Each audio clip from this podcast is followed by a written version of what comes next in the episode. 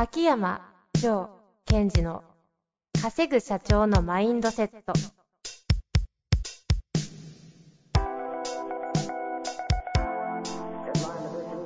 なぜ一流の経営者たちはぶつかる壁を次々と越えられるのか。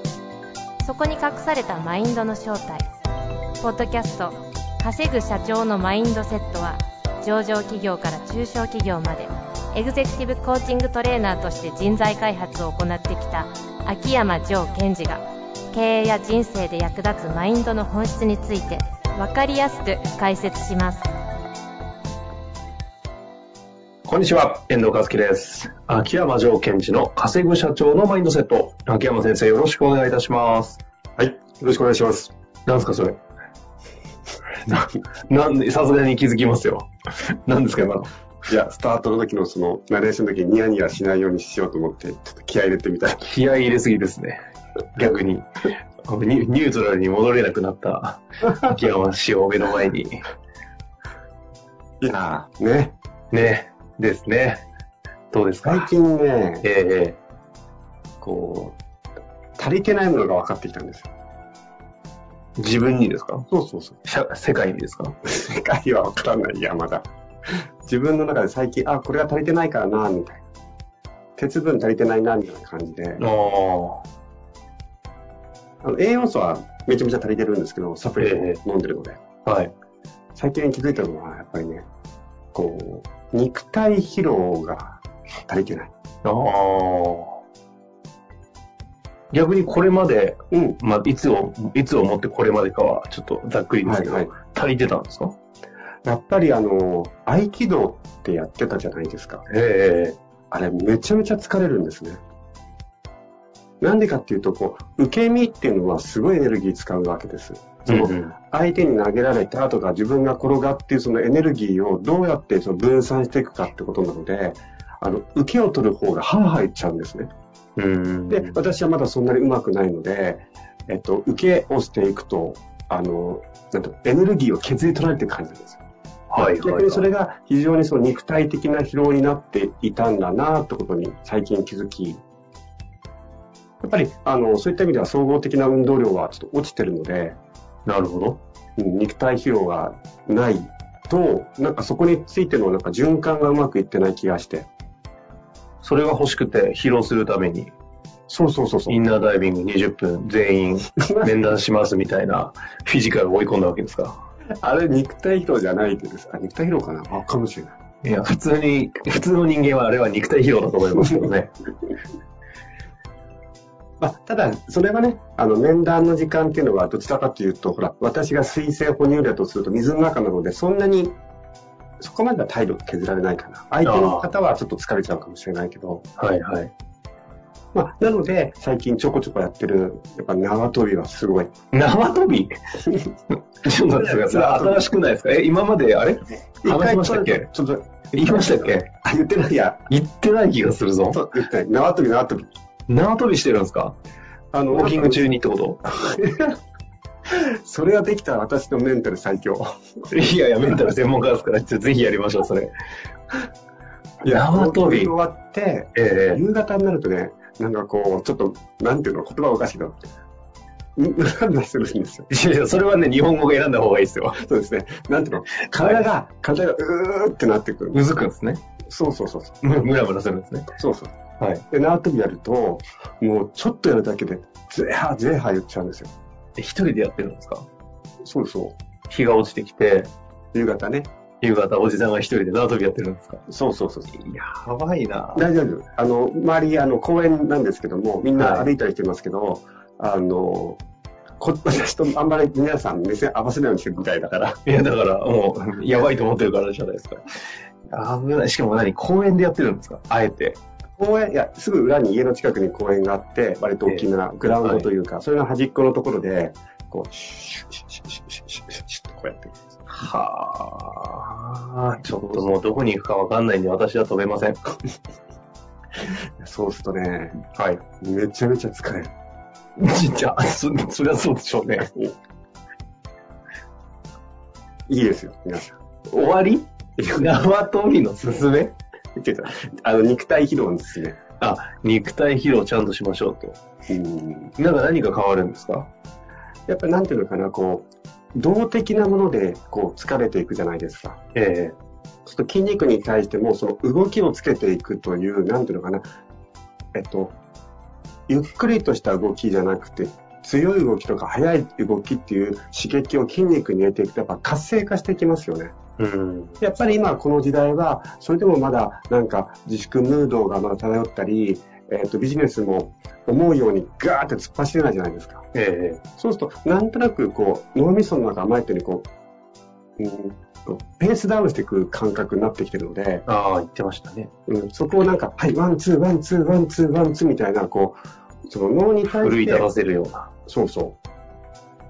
あの、な、そのためには、縄跳びか、復活した、あの、ビリー隊長かどっちかですよ。あ、じゃあもう、どっちか、あの、できれば、縄跳びにしていただいて。ちなみに、あの、ビリー隊長のあのビジネスは、あの、若い、今20代ぐらいの子ですかね。6、うん6 7ぐらいでしたっけ？の男の子がわざわざ資金調達したお金を手、現金キャッシュ持って、ビリーさん来るときに行って、えお願いしますってお願いしますマジですか？してるんですよね。えー、今のビリーさんが出てるコンテンツのビジネスがあるんですけど、はいはい。それは。はい。YouTube あの、あ、やってるみたいですよ。なんか、なかなか裏のエピソード面白い、破天荒な男の子がやったみたいで。で、ね、それはえ遠藤さん情報なんですね。まあそうですね。へまあというわけで、やばいやっ。ぱり縄跳びかビリー隊長ですよ。いやーもうね、縄跳びはぜひ、あの、皆さん注意しながらやっていただけたらと思います。さあ、今日の質問いきましょう。はい。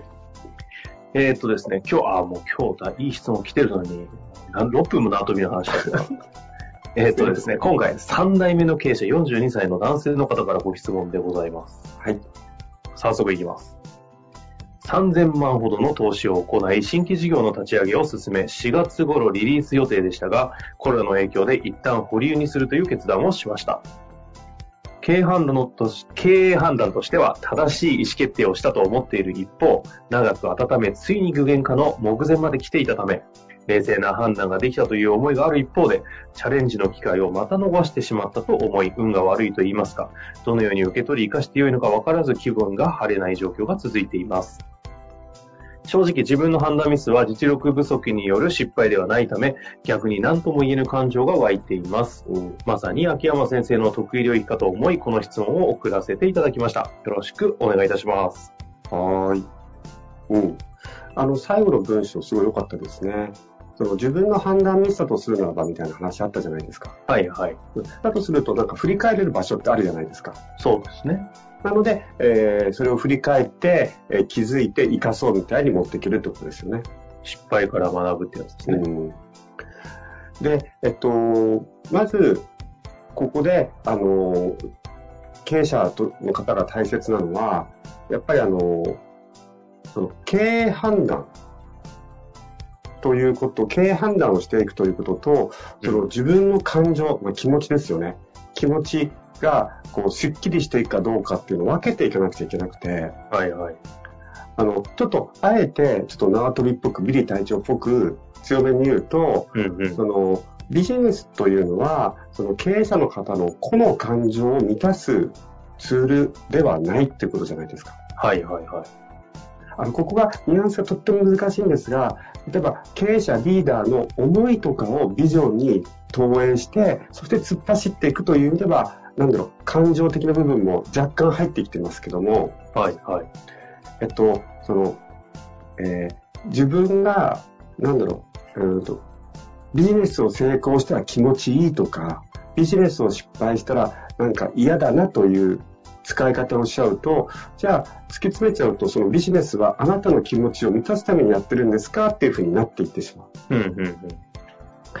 で、えっと、まあ、最初、それでスタートする方もいらっしゃいますけど、やっぱりどっかのタイミングで、えっと、その経営者として、ビジネスと自分の感情のそのハッピー、アンハッピーは切り離していくんだという領域に入る必要があるんですね。うんうんそういった意味では、この人はその領域に今、来ようとしてるんじゃないでしょうかね。なるほどですね。で、で、ここで大切なのは本人も分かってますけども、まず経営者の判断として今回の判断はどうだったのかということをシンプルに、えー経営者判断として評価する。で、それはできてるはずじゃないですか。そこに関してはできたと思ってる、書かれてる思いますね。で、それは丸だと。うんうん。じゃあ、その自分は、あ経営者判断がちゃんとできた。だから僕は立派な経営者なんだ。よし、だから我慢しよう、満たそうというふうに、今度は、その経営判断の良し悪しによって、個人の感情を、なんていうのかな、言いくるめるとか、良かったものにするってことをしないということです。ほうほうほう。つまり、えっ、と、今言ったように経営者としての判断の評価っていうのはちゃんとしましょう。うんうんうん。それと、個人のその感情は別で処理していくということです。このパターンで言うと、うんその、えっ、と、個人の感情で言うと、どういう状況なんですかね？あ、そうですね。それがとてもいい点で、えっと、実はこの感情が、えっと、この、この場合の感情っていうのはとても、なんだろう、ウィークポイントで、私たちが一番感じたくない感情なんです。うんうんうん。この場合の感情は、悲しみですよね。ほうほうほう。残念だ、悲しいと。うんうん。自分は準備していたのにと。そのことで吹っ飛んでしまった。悲しいんですよ。うんうん。この悲しみという感情に関しては、そのきちんと子として悲しみを感じていくということが重要なんですね。子として悲しみをしっかりとちゃんと感じる。そうそうそうそう、感じきる。ほうほうほまあ、よくは前にポッドキャストで喋ったかな、その悲しみだったら悲しみという感情を、なんだろう、感じきると、えっと、悲しさはそのまま残るけど、そこに対して反応しなくて済むようになっていくんです。う。うんうんうん。あ、そうそう、ちょうどほら、前回、なんだっけ、マインターンのベンっていう、ベンの話をしたじゃないですか。感情と行動をし仕分けると。はい。で、彼なんかも一つ参考になると思うんですけども、えー映画の中でとても悲しい出来事があったときに、そのじ人がとか自分がね、その悲しみの中にちゃんと入れる人なんですよ。一旦。うん。で、そこに対して悲しいなってことなんです。うんうんうん。でその悲しいなのはみんななんかに人がどうしても悲しいとムカついちゃって人とか自分のせいにするっていうパターンに行っちゃうんですけども、その悲しみに耐えるじゃなくて悲しみを味わえる人になっていくっていうのは、その強い経営者になっていくための一つの大きなポイントなんですね。悲しみを、悲しみだけじゃないんですかね。感情をしっかりと受け取って味わうアウトカムは何なんですか？その感情をなんか言葉悪いの処理する。一旦え処理をしようとするじゃないですか、普通は。悲しいから悲しい気持ちをないものにしようとか、えっと、ないものに実せよ処理処理とは言わないって言うんですよね。えっ、と、言わないんですね、この場合にはあ、。言わないです、言わないです。か感情はどうやって処理していくかということは、消すとかどっか行くということじゃなくて、えっと、なんだろう、それを受け入れていくってことなので、うんうんうん。それを何か他のいいモチベーションが上がるもので処理しようとすると、なんかごまかされたみたいになるんですね、無意識的には。じゃあ、この場でいう感情を処理するっていうのは、まあ、まさにその味わうということを通してしかまずできないっていううん。ことなんですかね。で、それを、やっぱり、あの、普段から、ちょっと自分が、あの、大体ムカついたとか、あとは、なんか、自分のことを責めてるっていうのは、基本的には悲しみから来ることが多いんですね。うん突き詰めていくと。うん。うん。うん。うんですから、普段の中からか、あ、そう、あ、ムカついたということは僕は何が悲しいんだろう。自分の意見が受け入れてもらえなかった。理解してもらえなかった。なので悲しいんだなっていうとこまで、なんだろう、サッカーで言うと最後ちゃんとゴールまで持ってってほしいんですよ。そういうこと悲しい、悲しいの、かサッカーでいうゴールは何なんですか？もう悲しいに浸り切ることですそうそうそうそう。だってその前に、例えば、えっと、悲しいっていうのをね、ボールがゴールの中にパーンって入ってのは悲しいってなったとするとするじゃないですか。そこまで持っていかないから私たちは普段。例えば、さっき言ったように、えっ、と、社員の方にこれをやっといてくださいって言ったら、わかりましたってのに半分もやってなかったと。うん。うん。ムカつくじゃないですか。で、これをもうか追いかけていくと、やっぱり悲しめてくるんですね。自分の言ったことを無視されたとか、馬鹿にされてるんじゃないかとか。ですから、あということは、なんで僕はムカついたのだ、こうかな。ムカついたのかなこうでこうでこうで、あ、俺は悲しかったんだ。とか。一つ最後に質問なんですけど、悲しいという感情にしっかりと入りきるということは戻ってこれなくなるとかいう怖さがあったりもすると思うんですけど。そこでポイントなのは、悲しいから大丈夫なんです。自分がダメだとか、誰かが悪いとか、っていうところではないじゃないですか。悲しいんですよ。感情でしかない的なことですそうそう。あの、ちょっと こう例えるのかな。なんか、美味しい、私伺いましたけど、美味しい お寿司に醤油つけすぎちゃってしょっぱかったと味わえなかった悲しいぐらいでしょ。うん。うんうんうん。それを、なんだろう、あ悲しい。あとは、味わいなので悲しみとか喜びもそうですけども、甘いとか辛いみたいなものと同じように扱っていくというのがコツなんですね。うん。で、それ自体で別に悲しい先でこれ味わったら、もうなんか悲しみの果てに戻ってこれないみたいな感じは、基本的には悲しみを味わいきる分にはないはずってことですか仕組み上。うん、それは悲しいから、結局、悲しいのは悪いことだ。この悪いことを起こした俺はダメだって、それ悲しみから違うところに行ってますよ。うんうんうん。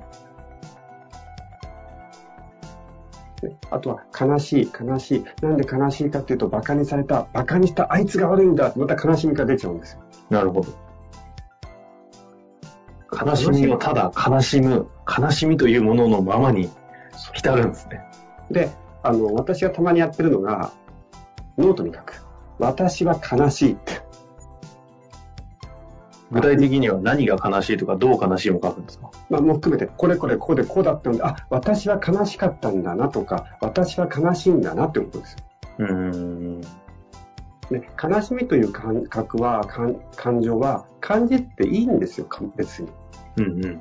だけど、なぜ悲しいかというと、うまくいかなかったとか、人に馬鹿にされたっていうそっち側に意識を持ってかれちゃうから、悲しみからすぐ出ちゃう。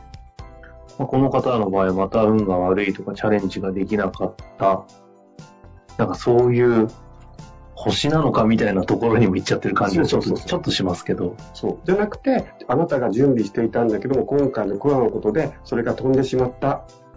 で、経営判断としてはベターなものを判断できた。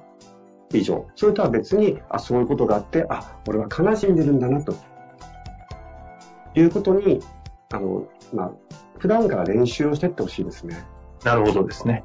まあでも結構クリティカルに、あの、まさにこの方がご質問を秋山先生にしたかったところを答えていただいた感じがしますので、まずはでも読み取れるだろう、この悲しみというものを一旦、まあ認めるのが一番辛いですけど、受け取っていただいて、感じる。感じる。味わう。浸ると。はい。ということで、まずやってみていただいて、また何かありましたら質問をお待ちしております。ということで終わりたいと思いますが、よろしいですかね？はい。はい。というわけで、ありがとうございます。あ、パッと出てきちゃった。おどうぞどうぞ。え、今思ったのは、その悲しみを感じようとしないから、経営判断をミスするんですよね、みんな。